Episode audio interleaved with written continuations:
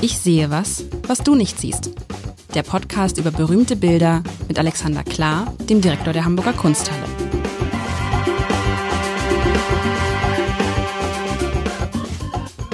Herzlich willkommen. Mein Name ist Lars Heider. Das habe ich lange nicht gesagt, diesen Satz. Und ich spiele ja seit, ach, seit 25 Wochen. 25 Wochen. Wahnsinn. Wo ist die Zeit hin?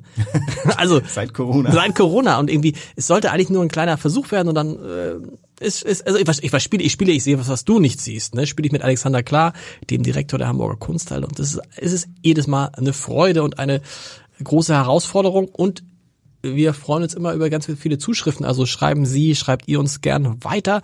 Man kann die Bilder, über die wir sprechen, die Kunstwerke auch jeden Montag im Hamburger Abend auf einer ganzen Seite sehen, kann sie sich ausschneiden, kann sie sich betrachten. Das finde ich übrigens total großartig. Ich weiß ja nicht, äh, äh, was ihr alles an Nachrichten nicht bringt, um eine Seite Kunst zu zeigen. Das, ähm, also, aber weißt du, was ich gedacht habe? Ja, das, ist, das ist toll, aber an sich muss man ja sagen, wenn du dieses, wenn du Papier hast, und Papier hat ja viele Nachteile, aber ein Vorteil hat es doch, dass du Sachen ganz groß zeigen kannst. Mhm. Auf dem Handy kannst du so ein Bild, da kannst du groß ziehen, wie du willst, es bleibt klein. Aber wenn, dann musst du doch diesen, diesen Vorteil Papier ausnutzen und sagen, wenn Kunst zeigen, dann richtig. Und ich habe auch gedacht, warum haben wir das eigentlich nicht, warum macht das nicht eigentlich jede deutsche Zeitung und gönnt sich einmal die Woche ein Kunstwerk? Einfach es nur, weil es schön aussieht und weil man sich, weil es auch ein guter Start in die Woche ist, finde ich. Und es war ja on public demand. Das wurde ja, hat ja jemand aus unserem Hörerkreis angeregt, genau. was ich ja gerne weitergegeben habe. Und das finde ich natürlich schon toll. Und am Ende ist es auch so, es gibt ja auch mittlerweile Zeitungen, die ganze Kunstjournale äh, machen.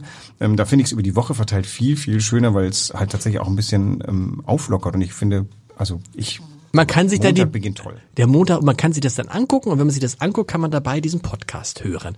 Heute hast du mir etwas mitgebracht. Ah, das irgendwie, ich muss sagen, du näherst dich sozusagen meinem Geschmack an. okay. nein, das, nein, also nee, es ist auch, es ist wieder ein, eine, ein schönes, ein besonderes Bild, wobei ich muss, glaube ich, ich muss, das ist das Stimme, ich muss ja die Brille aufsetzen, weil das ist wieder so, da muss man auf die Details achten, da ist die Brille. Also ich beschreibe es mal. Zu, darf ich das sagen, 60 Prozent ist dieses Bild schwarz mit so kleinen weißen Sprenkeln, weil es offensichtlich sieht es aus, als ob ähm, Menschen auf einem irgendwas durchs ganz plump durchs All fliegen. Wobei Menschen will ich gleich mal äh, relativieren. Da ist in, auf, auf dieser schwarzen Masse im Weltall, drumherum sind vielleicht so Sterne oder so, sind ganz oben sind so Menschen auf so einem roten irgendwas. Das ist jetzt kein Teppich, es ist auch keine Wolke, die Wolke wird nicht rot, vielleicht ist es wie ein Kometenstrahl und da sitzen, da muss ich jetzt genau zählen, weil neulich hat einer gesagt, das waren gar nicht fünf Menschen im Boot, das waren sechs. Jetzt zähle ich mal genau, eins, zwei, drei, vier, fünf, sechs, sieben. Wobei Menschen relativ ist. Das. Äh, wie? Figuren. Figuren. Wir haben neulich das Baby übersehen. Das äh, war, Baby, wir haben genau. das nicht als Mensch gezählt, das war aber auch ein bisschen böse. Das ist auch böse. Ich, ich habe es übersehen, glaube ich. ich hab's über, also das, der eine, der eine ist einer, die gucken auch ganz komisch. Also es sind jetzt nicht irgendwie so Leute, mit denen man gerne mal einen Kaffee trinken würde, sondern sie, sie, sie hocken so zusammen, sie nehmen sich zum Teil einen Arm und sitzen da und gucken ins Nichts. Um sie herum ist das große Nichts und sie sind selber in so sehr, sehr farbenfrohen Umhängen. Also so Waller, Waller-Umhänge, grün, rot, tolle Farben, die so ein bisschen korrespondieren zu dieser Wolke, zu diesem Schweif, auf dem sie sitzen. Und die Gesichter sind so mit Maske, also rechts, sie hat, rechts, sie hat einen richtig guten Mund-Nasenschutz. Die ja, Dame. Also ja. trägt die noch optimal die und die Figur. Und ist, ja nicht ist auch ein bisschen nee, was, ob das geschlechtsmäßig äh, zuordnen werden soll, weiß man gar nicht. Weiß und sie gehen auch so, das ist ja das Irre, diese Figuren gehen so ineinander über. Man kann gar nicht sagen, man sieht sechs, sechs oder sieben Köpfe, aber vielleicht ist es auch nur eine einzige.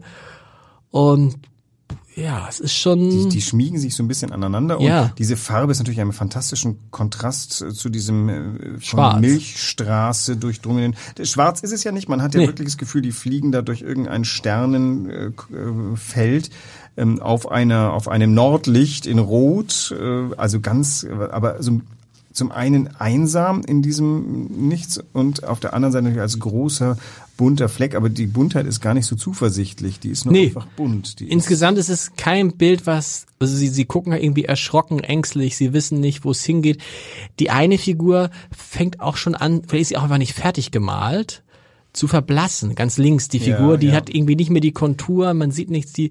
Oder da ist so ein Muster auf dem, was ein Gesicht sein könnte. Ja, genau, also es ist so, und der da neben ihr, das sieht ja aus wie so ein Affe, hat sowas Affenähnliches auch von den, klassisch übrigens wieder, das ist natürlich wieder toll. Pass auf, Alexander, siehst du das? Ich sehe was, was du nicht siehst. Was ist wieder typisch und was habe ich schon einmal gesagt, dass es Comiczeichner machen. Was ist hier, was siehst du an, was ist hier so ganz typisch, was ganz viele Künstler offensichtlich machen? Ich sehe was, was du nicht siehst. Es hat, es hat. Ich sehe es nicht. Du siehst es nicht. Was etwas, was, etwas, was, was nicht, was falsch ist eigentlich. Aha. Ein Fehler. Es gibt eine Sache, wo ein Fehler ist. Bei einem Körperteil, den wir alle kennen, da fehlt was. Du redest jetzt nicht von der Hand und dir fehlt wieder Natürlich. ein Finger. Guck doch mal. Du zählst immer Finger. Pass auf, ich zähle Finger. Es sind, ich sehe drei Hände. Eins, zwei, drei. Und jetzt zähl mal bei allen drei Händen die Finger. Also in der vordersten sind tatsächlich nur eins, zwei, drei, vier, wobei man den Daumen nicht sehen könnte, finde ich. Der ist so mit dahinter. Ja, aber jetzt achte mal, achte mal bei der anderen, bei der Frau, die den anderen in den Arm nimmt, das Finger. Da sieht man ja den, das muss der Daumen sein. Da wäre, ja, wobei der auch. Der kleine Finger fehlt. Also ich weiß nicht, ob der Daniel Richter damit uns äh, zufrieden wäre, wenn wir ihm unterstellen, er kann keine Finger malen. Also äh, ja, du hast recht, man könnte den Daumen natürlich sehen, wobei jetzt muss ich kurz gucken, das ist ja die linke Hand, der Daumen wird dahinter verschwinden. Also einen Daumen sehe ich, das ist der so dieser violette unten. Also wenn du jetzt so genau bist, aber wollen wir da nicht ein bisschen generöser sein? Nein, pass auf, ich, darum geht's gar nicht. Ich wollte nur sagen, es spielt offensichtlich keine Rolle, ob du vier oder fünf Finger malst. Die Hand wird als Hand erkannt. Genau. Das ist interessant. Der Zeichner spart sich ein bisschen Zeit, da, du hast gesagt, kostet Zeit wahrscheinlich. Daniel Richter wie, Daniel Richter hat es gemalt. Daniel Richter nicht verwandt mit dem großen Gerhard Richter, sondern Dahlen Richter ein? Äh, ich glaube, lange in Hamburg gelebt habe, okay. mittlerweile in Berlin. Wenn ich mich, also ich bin noch nicht lang genug in Hamburg, äh, war, glaube ich, in Hamburg auch nicht vollkommen zufrieden mit, wie hier so die Kulturpolitik war. Ich habe da so was? Aus, ja, er hat, er hat das, äh, hat die Stadt, glaube ich, lautstark verlassen, was ähm, jetzt, wo ich Hamburger bin, ich natürlich nur schade finden kann, weil ich für ihn für einen großartigen Künstler halte. Ähm, äh, kommt so ein bisschen aus einer Ecke, für die ich mich äh, schon eine Weile interessiere. Er war mal Assistent bei Albert Oehlen. Das ist ähm, sozusagen die Generation nach der Generation, die gesagt hat, dass die postungegenständliche Malerei im Schwange ist. Die bitte was? Die, die Post? Ja, das musst du dir runtergehen lassen. Die postungegenständliche Malerei. Also Post heißt ja immer nach. Genau. Die Nacht der ungegenständlichen Malerei. Das, das, das versteht das ist ein herrlicher Begriff, den ja. Albert Oehlen ja. irgendwann, glaube ich, gecoint hat. Äh, es ist ja so, es geht ja immer in Schwüngen. Nach dem Zweiten Weltkrieg war die gestische Abstraktion, das informell, waren die absoluten Sieger. Ähm, weil die gestische, hieß, was heißt? Das ist die, das abstrakt, was du abstrakte okay. Malerei okay. nennst, wobei das Malerei ist ja immer abstrakt. Also okay. die gestische Malerei, die keine Figuren malt, sondern tatsächlich so Taschismus ist äh, eins von denen, wie soll ich sagen, die haben Farbe auf die, der, der Jackson Pollock hat ein bisschen damit angefangen, mhm. da hieß das noch irgendwie, ähm, kam so aus dem Surrealismus heraus und all over, der hat sein, seine Leinwand auf den Boden gelegt und dann fing er an, über die Leinwand rhythmisch Farbe zu äh, verteilen und diesen, diesen Tanz über der Leinwand, der wurde das Thema des Ganzen. Okay. Dann gab's äh, und das war schon sagen wir während der 40er Jahre und nach dem Zweiten Weltkrieg hat man festgestellt, man muss ja irgendwie der Nazizeit was entgegensetzen und es äh, konnte eben nicht so weitergehen wie zuvor und die großen Gegner, das waren die figurativen Maler, die halt während der Nazizeit frohe Urstände gefeiert haben, mhm. aber die Figuration, die war irgendwie übel beleumundet, was ein bisschen gemein ist. Mhm. Und dann kam also diese gestischen Maler, der KRH Sonderborg, der hat mit äh, Scheibenwischern gemalt und das waren halt wilde, wütende Gesten, die befreien sollten. Und äh, die Männer wurden dann auch langsam, es waren meistens Männer, ähm, älter und die ließen nicht zu, dass noch einmal figurativ gemalt wird. Und dann kam eben Gerhard Richter, der äh, Polke, ein bisschen später äh, Baselitz, die sich trauten, wieder Figuren zu malen. Das wurde okay. erstmal als total, also so retro bis hin zu ganz übler Rückfall in die schlimmsten besten Zeiten. Und ähm, dann kommt die Generation so mal der Pulke-Schüler, das ist zum Beispiel Albert Oehlen, die machen sich dann nicht drüber lustig, aber sie verwenden das irgendwie so ein bisschen als unbefangen. Und jetzt kommt Daniel Richter noch eine Generation später und der verwendet das quasi wie so ein bisschen, ja, wie ein Historienbild. Ich weiß nicht, was für Assoziationen du hast, wenn du auf diese Gruppe von Menschen guckst. Ich glaube, er spielt da auf was ganz für mich fast klar liegendes an. Tatsächlich? Bei mir war es in so einem Bereich Aliens. also, ich äh, ich, so du siehst, was ja? siehst du? Nee, das, nee, sag's jetzt nicht. Das hast du mir genau. nicht ange. Also Aliens. Du siehst etwas, was man, auf was man kommen müsste, wenn man wie ich Geschichte studiert hat? Ja, und wenn man wie du äh, Redakteur ist, Journalist, Chefredakteur, äh, du, du hast fast täglich, also seit ich war ganz Die Gaffer. Nee. Ja, nee, ähm, die, die, die sitzen ja so zusammen und die versuchen sich irgendwie Kungeln. eng, eng zusammen zu halten in einem sehr kleinen Gefährt und, und froh sind sie auch nicht. Bunt du meinst, das sollen Flüchtlinge sein? Ich, meine totale Assoziation war Boat People. Also okay. Leute, die aus Afrika kommen, versuchen, und ich habe mal kurz zurückrecherchiert, wie, wie Aber das ist doch dann, das wäre doch dann fast schon irgendwie rassistisch, wenn aus Afrika kommen und der malt da so ein, so ein, eine Figur, die aussieht wie ein Affe.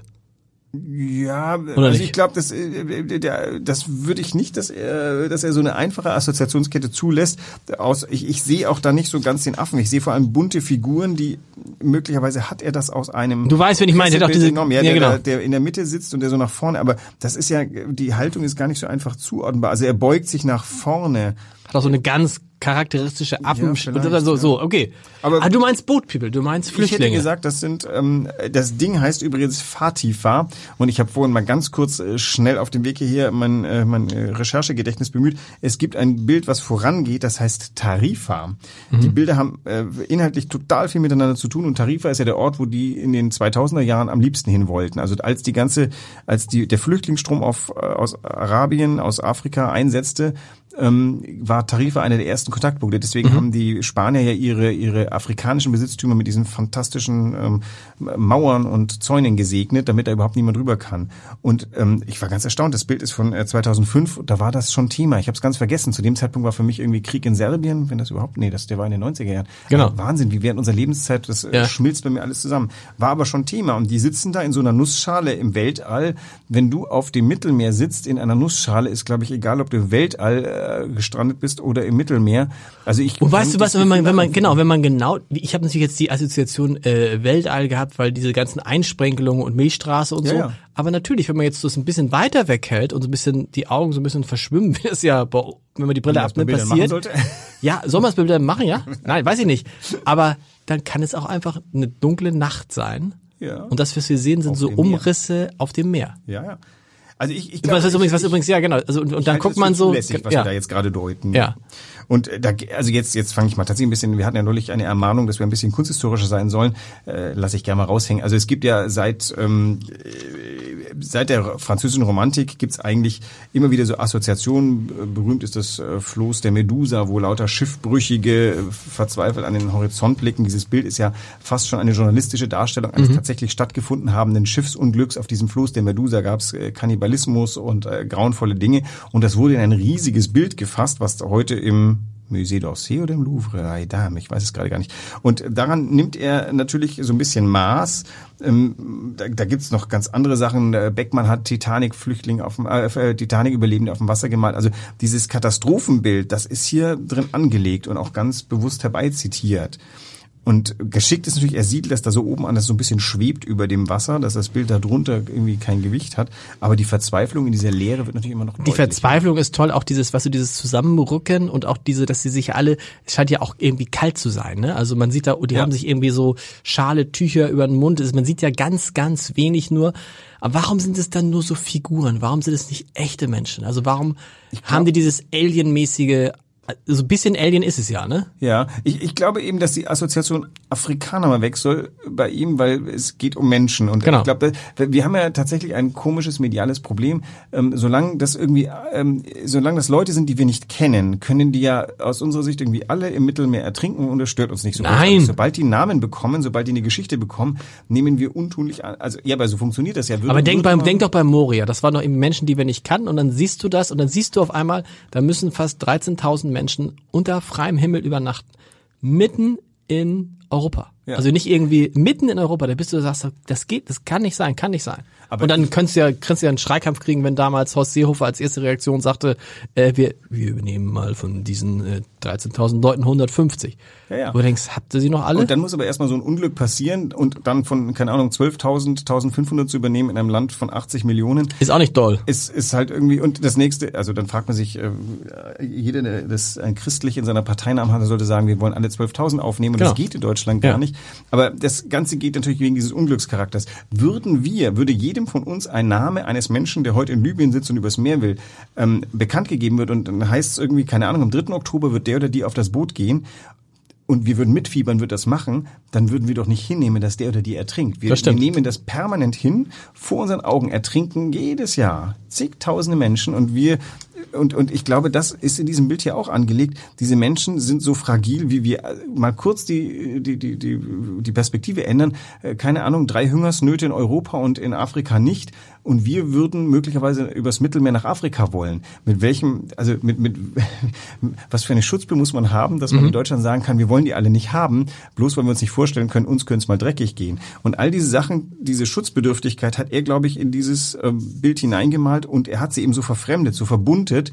Natürlich, wie du vorhin gesagt hast, man, da könnten diese, diese bunten Gewände aus Afrika irgendwie eine Rolle spielen. Okay aber vielleicht auch nur als Aufhänger für, dass wir uns anfangen, ähm, mal damit zu identifizieren. Aber er hat sie ja wirklich, du hast ja diese Gesichtsmaske auch, er hat sie ja wirklich unkenntlich gemacht, diese Menschen. Dann macht man sich daraus, glaube ich, erst den Gedanken, dass es sich um Menschen handelt. Erst wenn die alle Namen hätten, würden wir uns alle aufregen. Und hier in dem Bild haben sie ihm noch keinen Namen, aber es fällt auf. Ja, und natürlich ist auch dieses, dieses Farbenfrohe ist halt irgendwie der Kontrast, jetzt rein malerisch zu dem tiefen Dunkeln. Ja. Ne? Also das ist das Farbenfrohe ist ja auch, also bei aller Angst, die die haben und sie wissen nicht, wohin es geht und ich bin jetzt immer mehr, dass ich denke, es, es könnte tatsächlich auch man könnte auch denken, es ist ein Boot, ja. weil dass sie durchs Weltall fliegen, ist ja Quatsch. Ja, ja, klar. Ist Quatsch, aber. Ist eine Metapher, aber wiederum, ja. weil, also ich glaube, das deutet auch, mit welchem Recht nehmen wir hin, dass wir aus dem schieren Glück in Deutschland geboren zu sein, äh, glauben, uns wird's immer so gut gehen. Irgendwann wird es sich umdrehen, keine Ahnung. Dann müssen wir übers Meer. Und das ist in diesem Bild, glaube ich, tatsächlich angelegt. Kann jeder getroffen werden, trifft nicht nur Afrika. Ja. Deswegen, deswegen, weil du vorhin sagtest, die sind, warum sind die nicht deutlicher gekennzeichnet? Sie sind auf der einen Seite total deutlich gekennzeichnet. Dieses bunte assoziieren wir halt tatsächlich auch mit diesen bunten Gewändern. Auf der anderen Seite sind sie unkenntlich gemacht. In diesen Gewändern sollten wir mal überlegen, ob auch nicht wir stecken könnten, aus irgendwelchen Gründen. Und es ist ja dann am Ende auch, also ist zwar so von der Farbgebung, es ist ein schönes Bild, habe ich ja gesagt. Ja. Also es ist irgendwie, das finde ich interessant, dass dann so ein, und ich frage mich immer vielleicht, weil wir, wir wissen es ja nicht, was, was er sich dabei, ich will das ja immer, ich will ja immer drauf, was er sich dabei gedacht hat, aber die, die Frage ist ja, gibt es einfach Bilder, wo sich ein Künstler gar nichts bei denken, was einfach nur so aus ihm rausfließt? Naja, ich könnte mir, also ich könnte mir vorstellen, dass hier eine Grundlage ein Zeitungsartikel war mit einem Bild dazu. Okay. Auf, viele Künstler stoßen ja auf sowas und dass der als Vorlage bei ihm in, im Atelier, an der Atelierwand hing und dann man sich gedacht hat, ich muss das im Bild fassen. Das ist übrigens ja. ein sehr, sehr großes Bild. Das ist also drei Meter dreißig groß oh. bei uns. Wenn wer jetzt in die Galerie der Gegenwart geht, da hängt's äh, mit einem nicht kleinen Neo Rauch zusammen, aber dieses Bild, das greift wirklich so in den Raum hinein. Und der hat wahrscheinlich lange auf den, auf diesen Zeitungsartikel gestarrt, in dem es halt möglicherweise um Flüchtlinge, die nach Tarifa übergesetzt haben, gegangen ist und hat immer festgestellt, so, jetzt zieht er Elemente aus dem Bild raus, setzt dieses, diese Milchstraße dahin, verfremdet das Bild, aber bis zu einem Grad, wo wir sofort erkennen, was eigentlich gemeint ist. Und mit dem Namen, den hat er auch ein bisschen verfremdet, von Tarifa auf Fatifa. Fatifa. Ähm, immerhin klingt es so exotisch genug, dass wir 3,30 Meter mal 2,66 Meter. Das ist ein großes Bild, ein Historienbild. Und das ist ja auch der, wir haben, wir haben, haben wir vorhin drüber gesprochen, ja, wir haben vorhin gesprochen über, über die, über die Möglichkeiten, die man in der, in der Zeitung haben kann. Ich glaube ja auch immer an die Kraft der Größe. Es gibt mhm. diesen alten, äh, vielleicht auch blöden Spruch bei Journalisten, wenn du ein schlechtes Bild hast, mach es wenigstens groß. Dann wirkt es. Aber wenn du ein gutes Bild hast und machst es groß, also im wahrsten Sinne des Wortes, es erschlägt dich, es erfasst dich, das ganze Bild, wie wir es jetzt hier ausgedruckt haben, vor uns liegen, da haben wir es auf DIN A4-Format, da hat es natürlich bei weitem nicht diese Wucht, oder? Nee. Das wird wahrscheinlich, also das könnte sogar euer Format ein bisschen an der Seite, aber das ähm, ja, ja. das könntet ihr vom, fast äh, vollflächig voll, abbilden. Genau. Und dann hat das tatsächlich eine irrsinnige Wucht. Müsst bloß aufpassen, dass es nicht auf eure erste Seite durchschlägt. Das ist so viel Schwarz. Ist es eigentlich dann, ist es dann eigentlich, ist es dann jetzt so Handwerksfrage? Ja, das ist großartig. Ist es, ist es, ist es auf eine große, auf einen großen Bogen gemalt, auf eine Platte oder sind das mehrere Platten oder mehrere? Es ist eine Leinwand und es ist, ist glaube ich, okay. eine durchgehende Leinwand. Leinwand ich, okay. ich stand neulich direkt davor und ich kann mich nicht erinnern, dass da irgendwie ein zweites Teil. Also es ist eine große Leinwand, aber auf eine Leinwand aufgespannt, ja. Und die wird dann am Ende aufgerollt? Nee. Nee, nee, nee. Also wenn die im Haus wird nichts mehr aufgerollt. Wir haben jetzt eine Arbeit haben wir aufgerollt hereingeholt mit der Künstlerin zusammen von äh, Sabrina Haunsberg, ja. ähm, weil die so groß war, dass der Aufzug sie nicht hätte fassen können in, in ausgefahrenem Zustand und sonst wäre eine Kranaktion notwendig gewesen. Das wollten wir nicht machen. Und früher wurden Sachen aufgespannt. Der Mackart, den wir demnächst äh, mhm. präsentieren, äh, nein, den wir, wenn dieser Podcast läuft, schon präsentiert haben, haben werden, der Immer? ist aufgerollt durch Europa gereist. Natürlich okay. nicht zum Besten des Bildes, aber ähm, Farbe aber kann was, man aber, aber was macht ihr denn, was macht ihr denn, wenn irgendwas nicht durch die Tür passt? Aufrollen? Nein. Nein, aber Kranen, Dach auf? Ja, tatsächlich, aber so. Also das kommt jetzt nicht so rasend oft vor. Ich, ich, ich bekenne das jetzt ganz ungern. Die Baselitze, die in der Galerie der Gegenwart im obersten Stockwerk hängen, die hatte ich nicht ursprünglich vorgesehen, aber irgendwann wurde mir erklärt, also pass auf, dann müssen wir sie rauskranen in einer großen Sommerkranaktion, wenn gerade das Wetter so ist, dass das Klima das ah, äh, erlaubt, okay. dass wir rein und rausgehen. Und dann habe ich gedacht, okay, okay, okay, ähm, das ist mir jetzt irgendwie ein bisschen zu aufwendig. Ich habe ja nichts gegen Baselitz, ähm, der ist bloß so raumgreifend und daraus entstand der Gedanke, dass ich diese vier Bilder knackeng zueinander in einen kleinen Raum und jetzt kann man also baden gehen in, in äh, Basel. Baselitz. Das erzählst du ja öfter mal. Ich würde mich, das würde mich interessieren. Wenn wir das Hamburger Abend als Zeitung machen, dann geht natürlich auch meine, äh, so Vorschläge von mir ein, aber in der, in der Gestaltung, aber vieles von dem, was da passiert, weil das täglich ist, machen Leute, damit habe ich nichts zu tun. So eine Grundidee von mir vermittelt und so.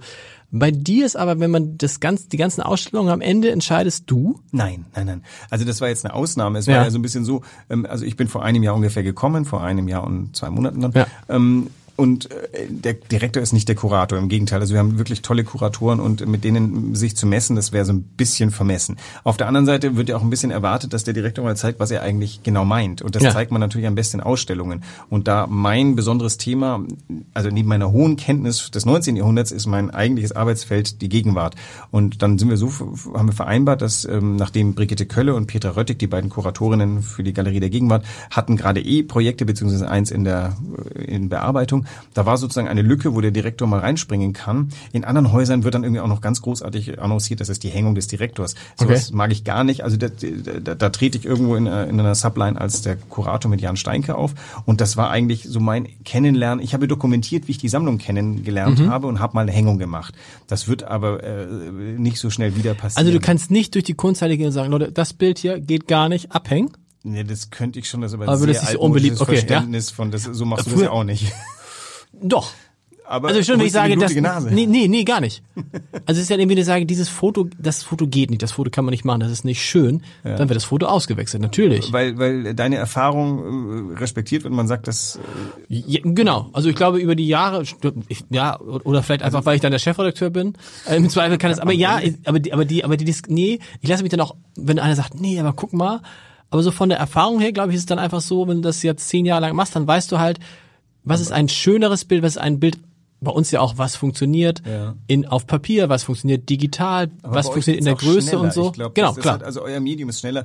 Wir können nicht ja, so lange diskutieren, genau, natürlich. Ne? Genau. Ich, ich, leite einen Diskussionsprozess ein. Tatsächlich ist es so, langfristig wird man, glaube ich, meine Finger schon ein bisschen spüren, aber mehr durch die Finger der Kuratoren. Ich diskutiere halt über bestimmte Räume, wo ich sage, habt ihr denn mal drüber nachgedacht, ob wir das irgendwie ein bisschen anders machen? Und ich gebe halt so eine, eine Leitlinie, eine Art Strategielinie rein, die sagt, also ich möchte gerne während meiner Lebzeit hier das Gegenwärtige in jeder Kunst zeigen. Auch deswegen gibt es okay. diesen Podcast hier. Wir reden ja immer von den Werken, als ob sie gerade eben entstanden sind. Das stimmt. Weil ich eben nicht musealisieren möchte, sondern ich möchte vergegenwärtigen. Und das hat natürlich wiederum eine Folge für die Kuratoren. Und die, also alle Kolleginnen und Kollegen bei uns, die tragen das mit, weil das Anliegen, ähm, sag mal, in dieser Fokussierung schon was Neues ist. Das, jedes Museum versucht das in mehr oder minder, aber ich pointiere das und sage, ich möchte gerne, dass die Leute wirklich in ein Bild von 1630 bei uns reinrennen und mitbekommen, wie frisch, neu, vielleicht sogar frech, dreist, äh, bösartig, angriffslustig es war. Diese Patina der Zeit wäscht zu viel weg und die will ich rausholen.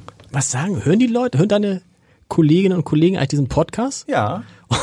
und was, Alexander, was ist denn da wieder erzählt? Der Hein hat ja gar keine Ahnung. Wir haben äh, neulich eine Diskussionsrunde drüber gehabt. Da ging es halt tatsächlich darum, hier unterhalten sich zwei mittelalte Männer über ihre Perspektive der Dinge. Das stimmt. Das, äh, da machen wir uns natürlich äh, horrend angreifbar. Gut, aber wenn jetzt zwei Frauen oder eine, eine alte Frau, eine junge Frau, ein alter Mann, ist, wenn, das Problem ist immer das gleiche, oder? Oder weil, oder weil wir zu gleich sind, weil wir nicht divers genug sind also nein, das war keine Kritik, sondern, sondern? es wurde einfach äh, thematisiert. Gut. Nein, nein, ich glaube, alle Kollegen tragen äh, diesen Podcast mit großem Enthusiasmus mit, weil äh, tatsächlich äh, die Art und Weise, wie wir über das sprechen, bricht ja auch, glaube ich, ganz viele Mauern ein, über wie man sich vorstellt, dass ein, ein, ein Museum sein sollte. Genau. Das ist ja auch ein bisschen mein Anliegen und das verkörpern wir ganz gut und ich habe halt argumentiert, wir zwei können halt gut miteinander sprechen. Es soll ja auch vergnüglich sein äh, zum Anhören und man kann nicht bei allen eine Agenda durchdreschen, aber es ist überhaupt nicht ausgeschlossen, dass sich äh, zwei Frauen an diesen Mikros genauso gut verstehen Abs und auf eine das heißt nicht ausgeschlossen, natürlich, natürlich. Und, und, ich glaube, das ist mehr so. Also das hat, ich finde immer so, das, das wird ja immer, das hat ja, ich hatte das mit Frauen und Mann was zu tun. Ich mache mir da auch nicht Gedanken. Wir haben etliche äh, Podcasts, die von, die von Frauen gemacht werden oder von Jüngeren und von Älteren. Wenn, ja. Hauptsache ist gut, Hauptsache man hört gern zu. Wir müssen uns natürlich schon damit auseinandersetzen, dass wir äh, zwar in der Stellung sind, in der wir sind, ähm, irgendwie über Jahrhunderte hinweg immer Männer gesessen sind und nicht, dass ich mich rechtfertigen möchte dafür, aber es ist tatsächlich, in Hamburg gibt es Gott sei Dank genügend Direktorinnen aber dass man drauf gucken sollte und dass halt eben tatsächlich die, dass die, die Chancengleichheit zunimmt, Klar. nicht durch Überkompensation ist wichtig und dass man es halt im Auge behält. Ich, ähm, das ist bei euch dann ein Thema. Ich meine, wir sprechen darüber, also ich hätte gedacht, dass sie sagt, Mensch, irgendwie der Haider hat ja überhaupt keine Ahnung von solchen, der stellt ja immer so lustige Fragen. Nicht? Naja, es ging eben darum, äh, über unseren Ansatz. Nämlich ja. gemeint, also was wir vor allem tun, wir wollen uns eben aus unseren Perspektiven unterhalten und du nimmst so ein bisschen natürlich auch die Rolle ein, dessen, oder eine Rolle, die sehr viele Menschen innehaben. Deswegen genau. bist du ein Bahnbrecher. Ähm, und die meisten Leute trauen sich halt nicht, äh, irgendwie zu bekennen, dass sie etwas, äh, sich nicht, nicht, nicht zu wissen trauen. Nee, genau, weil das, das haben wir auch schon ein paar Mal jetzt besprochen, weil du immer das Gefühl hast, du musst was wissen, du musst es dir anlesen. Und das war immer meine größte Scheu, um, uns, um ins Museum zu gehen, habe ich gedacht, naja, ich verstehe es halt eh nicht. Und ich bin ja mit völlig falschen Erwartungen reingegangen. Ich habe gesagt, okay, was will der Künstler mit uns sagen? Äh, wie war die Maltechnik und so? Und jetzt stelle ich fest, das spielt gar keine Rolle. Nee, sondern das, das Ganze kann, genau, das kann ja, das, das Ganze kann ja für mich auch nur eine Bedeutung haben, wenn ich es auf mich beziehe. Genau. Sonst ist es für mich völlig, ehrlich gesagt, völlig irrelevant. Ich glaube, das größte Hemmnis am Museum sind nicht die 14 Euro Eintritt, weil äh, erstens gibt es Ermäßigung, genau. zweitens gibt es auch andere Gelegenheiten, wo man 14 Euro für irgendwelche Dinge zahlt. Ich glaube, das Miniaturwunderland ist teurer als wir. Es ist tatsächlich die, die Ermächtigung, die man noch nicht fühlt und die ich, die mir wirklich wichtig ist und dieser Podcast, den du ja angeleiert hast, was ich großartig fand, ist ja wirklich entstanden, weil, weil du bekannt hast, äh, du verstehst nichts von Kunst. Und daraufhin genau. habe ich ja fast hyperventiliert und gesagt, das kann doch irgendwie nicht Aber der ist, Grund sein. Pass auf, das ist ja die große Frage, die sich dann oft stellt. Ähm, ähm, ich, äh, also in meiner Anfangsphase als Journalist hat mich ein äh, lieber Kollege in die Wirtschaftsredaktion ge geholt. Und da habe ich gesagt, pass mir auf, das ist totaler Blödsinn. Ich habe kein, ich wusste zu dem Zeitpunkt nicht, was, wer oder was der DAX ist. Es ist totaler Blödsinn. Ich verstehe kein Wort davon. Ich hasse Aktien, ich finde mit Geld und so und sagte, und deswegen hole ich sie hier rein. Deshalb die Frage, im Museum werden wahrscheinlich nur Leute arbeiten, die das studiert haben, die großen Experten. Muss dann so ein Museum nicht vielleicht auch einfach zwei, drei haben, die sagen, keine Ahnung, was hast du vorher gemacht? Ja, ich war vorher Klempner, aber ich komme jetzt auch mal. Oder ich war vorher ja. Lehrer oder ich habe keine Ahnung was. Also die nicht diesen direkten, dieses Kunst, Kunst ja, also tatsächlich ist ja so, dass äh, dieses schreckliche Wort von Outreach ist ja jetzt überall, also nämlich du wendest dich dann dem Publikum zu, du ja. willst nach außen reichen. Das führt dazu, dass wir tatsächlich im Museum mehr und mehr Anwältinnen haben wollen von Leuten, die draußen sind. Das ist natürlich wieder die große Frage. Soll ein Museum sein wie die Welt draußen, damit die Welt es versteht, oder soll ein Museum sein, wie es ist, der Welt draußen sich aber öffnen und sagen, hier ist etwas anderes Welt, ähm, was auch interessant mhm. ist. Aber natürlich ist die Argumentation durchaus nachvollziehbar, dass Leute sagen, wenn ihr nur Kunst zeigt, die eine bestimmte bestimmte Sorte von Leuten adressieren, dann werden die anderen nicht kommen.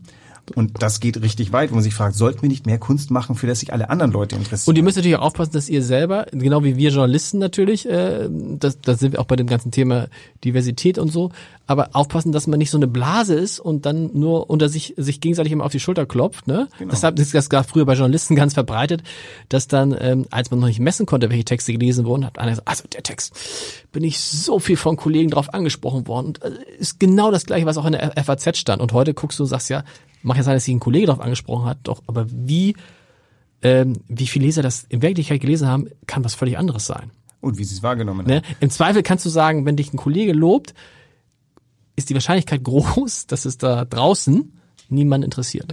Ja, vielleicht ist ein bisschen von beiden richtig, weil wir am Anfang ja bei der äh, Frage waren, oder wir waren neulich bei der Frage, ähm, definiert das Museum, was ein Kunstwerk ist? Ja. Ja und nein. Also wir sind ganz am Anfang, denn wir sprechen mit Künstlern und wir bekennen uns zu irgendwas. Ihr macht eine Vorauswahl. Wir machen eine Vorauswahl, aber ähm, wir sehen natürlich, wie die Reaktionen sind. Und also dass die Mona Lisa ist, was sie heute ist, das wurde nicht von Kunsthistorikern lanciert. Das haben das stimmt. Publikum, Schriftsteller, Cineasten, das hat die Weltgeschichte gemacht. Das, ab einem bestimmten Moment verstärkt sich das unendlich, weil die Kenntnis so groß ist. Das ist beim, beim Wanderer können wir das nachvollziehen. Mhm. Das ist schon. Aber wir versuchen natürlich Dinge anzubieten. Wenn man jetzt in die Galerie der Gegenwart geht und dort sieben Künstlerinnen sieht, mit denen man erstmal irgendwie denkt, uh, was ist denn das? Das wird unter Umständen so sein, dass vier von denen ähm, in 20 Jahren äh, Weltspitze und die Bilder von ihnen vollkommen erkennbar sind. Noch sind das Sachen, die wir nicht erkennen können als, uh, ist das, äh, ist das wichtig?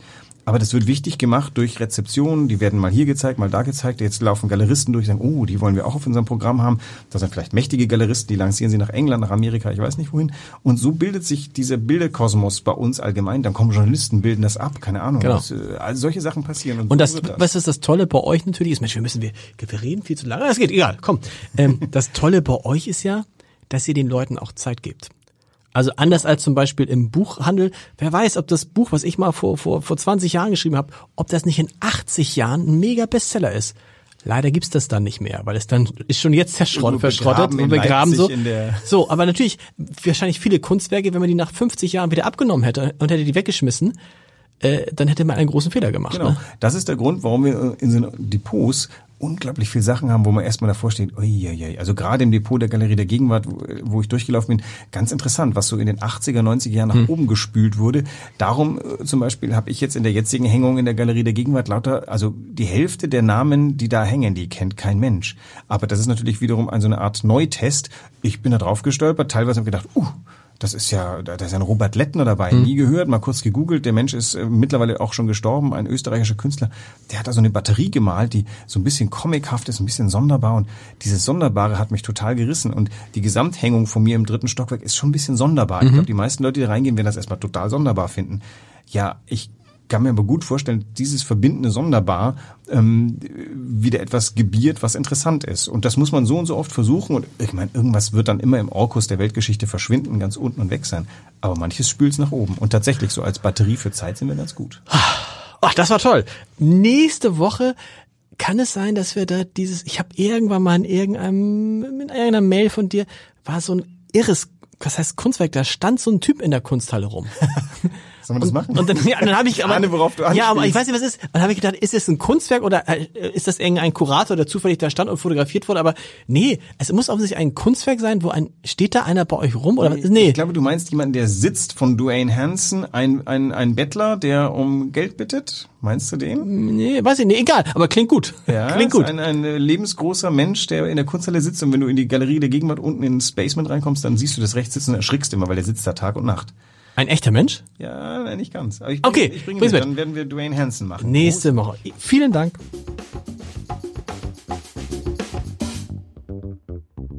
Weitere Podcasts vom Hamburger Abendblatt finden Sie auf abendblatt.de slash podcast.